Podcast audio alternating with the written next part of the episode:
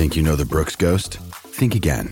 Introducing the all new, better than ever Ghost 16. Now with nitrogen infused cushioning for lightweight, supreme softness that feels good every step, every street, every single day. So go ahead, take your daily joyride in the all new nitrogen infused Ghost 16. It'll turn your everyday miles into everyday endorphins. Let's run there. Head to brooksrunning.com to learn more.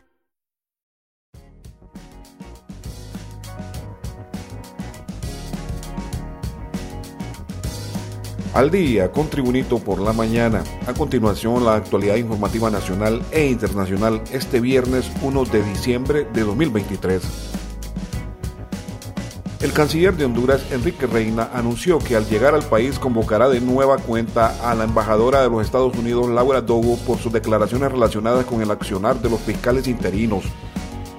En este caso hemos convocado a la embajadora Dogo una vez que regrese a este encuentro en Honduras, porque sí, nos preocupa muchísimo y yo creo que la interpretación que no entendemos es como ella quiere dar una cosa que está muy clara en las leyes de Honduras, porque los fiscales, aunque sean interinos, tienen las mismas funciones de los que estén en propiedad, indicó el canciller Reina. Este es el reporte de informaciones del Tribunito por la mañana. La presidenta de Honduras, Xiomara Castro, responsabilizó este viernes al capitalismo de ser el principal responsable de la catástrofe climática en el mundo y propuso siete medidas urgentes contra los efectos de la crisis climática durante su intervención en la cumbre del clima de Dubái, Emiratos Árabes Unidos.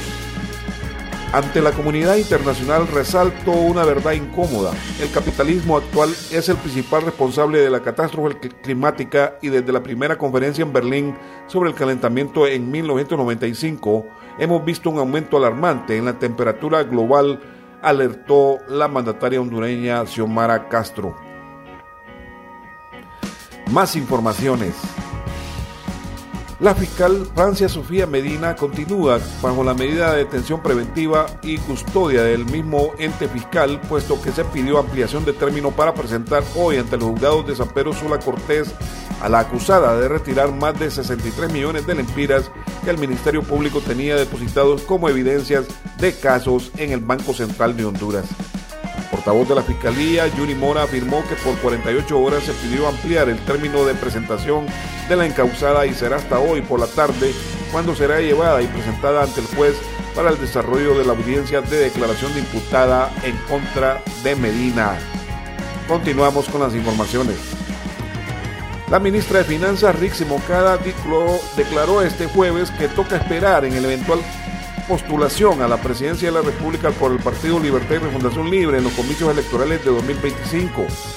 Moncada, al ser abordada por periodistas, declaró, hay que esperar, toca esperar, ante el interrogante sobre si es potencial candidata del oficialismo, ya que su actividad por ahora, dijo, está centrada en la misión encomendada por la presidenta Xiomara Castro, que es el desarrollo del programa de refundación de la patria orientada al socialismo democrático.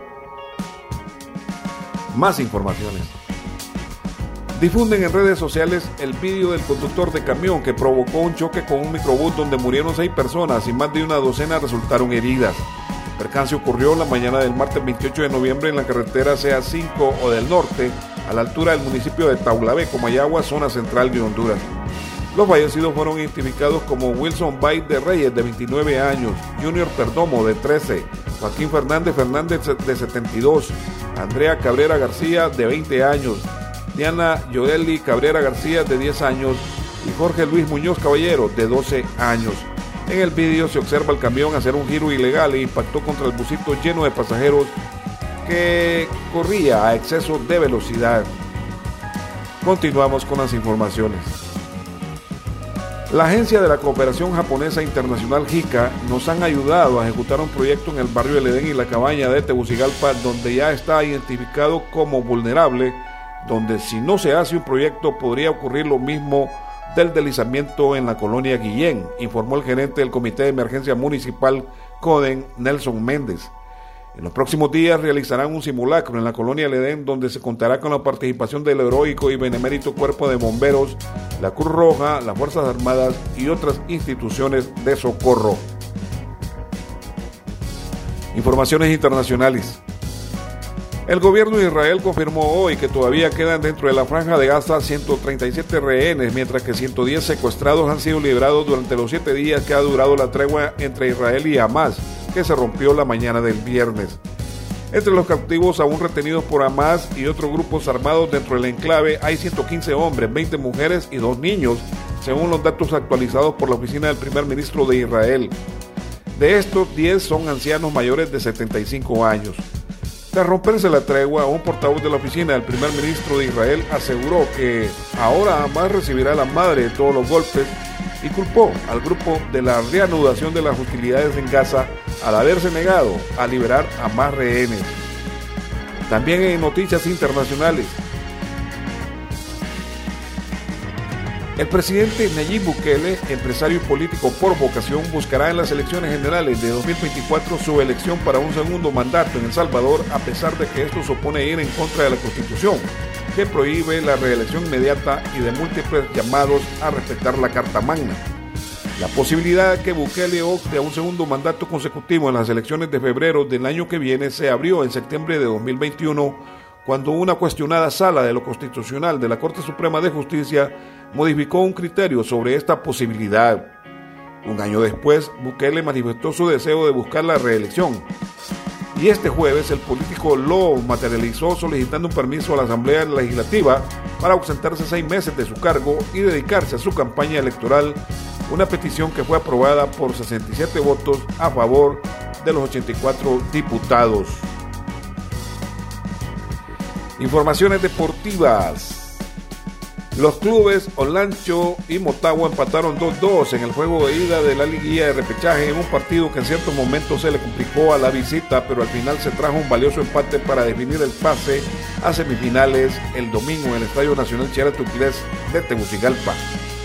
Los goles del Olancho fueron anotados a través de un autogol de Fabricio Galindo al minuto 14 y anotación de Ángel Tejeda al minuto 38 mientras que por Motagua marcaron el argentino Lucas Campana al minuto 12 y Jason Mejía al 64.